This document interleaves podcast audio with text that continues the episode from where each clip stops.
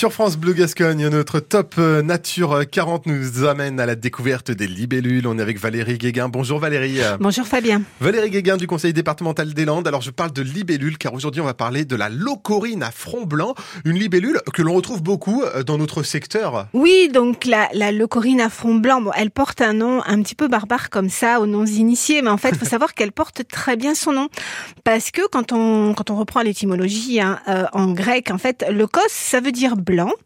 Érine, on connaît tous la rhino, hein, ça veut dire nez. Et en fait, c'est une libellule qui a le nez, la face blanche. Et euh, bah justement, on peut, grâce à cette face blanche, ce nez blanc, on peut facilement l'observer plutôt de mai à juillet et principalement euh, bah, sur des zones humides de la forêt des Landes de Gascogne. Hmm. Alors cette libellule, euh, on l'observe effectivement euh, beaucoup dans ce coin. Euh, pour quelle raison est-ce que cette espèce est inclue dans notre top nature 40 Est-ce qu'il faut la protéger actuellement? Est-ce que c'est une libellule que l'on retrouve de moins en moins? Alors déjà, il faut comprendre un petit peu le cycle de vie de la libellule. C'est hmm. que la libellule, avant d'être cet animal qu'on voit voler, bah, c'est un œuf, c'est un œuf dans l'eau, et c'est une larve, c'est une larve aquatique. Donc en fait, les libellules ont besoin à un moment d'avoir des zones en eau pour pouvoir faire leur cycle de vie. Et euh, cette euh, cette libellule, en fait, elle va avoir des exigences euh, particulières hein, pour pouvoir se développer. Elle va aimer les, les milieux un peu tourbeux, euh, plutôt plutôt en forêt, plutôt euh, avec un peu de végétation, des, des, des eaux plutôt pauvres sur sable. Et au final, c'est vrai que ces habitats, bah, ils sont pas courants en France et c'est vrai qu'on va la retrouver essentiellement.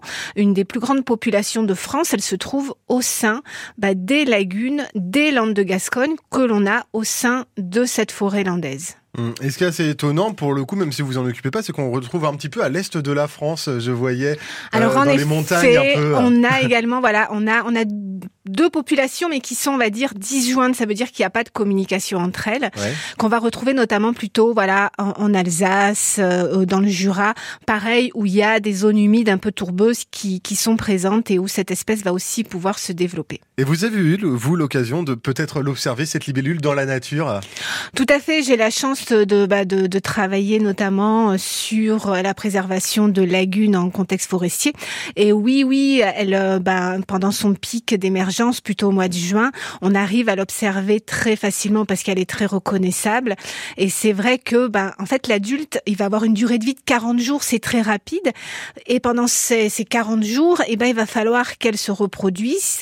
Donc, on les voit souvent le balai des mâles en train d'essayer de, bah, de trouver une femelle pour se reproduire. Mmh. Et eh ben, en tout cas, c'était euh, donc cette libellule, la libellule, on le rappelle, qui s'appelle la leucorine à front blanc parce qu'elle a le front blanc, tout simplement. Ils se sont pas foulés, mais c'est très bien. Je aussi qu'au niveau de l'abdomen, des fois, c'est un petit peu blanc.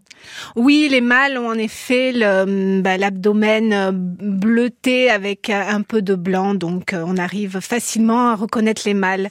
Et on peut donc l'observer dans les Landes, bien évidemment. Merci beaucoup Valérie Guéguin, Valérie Guéguin du Conseil départemental des Landes. Avec plaisir.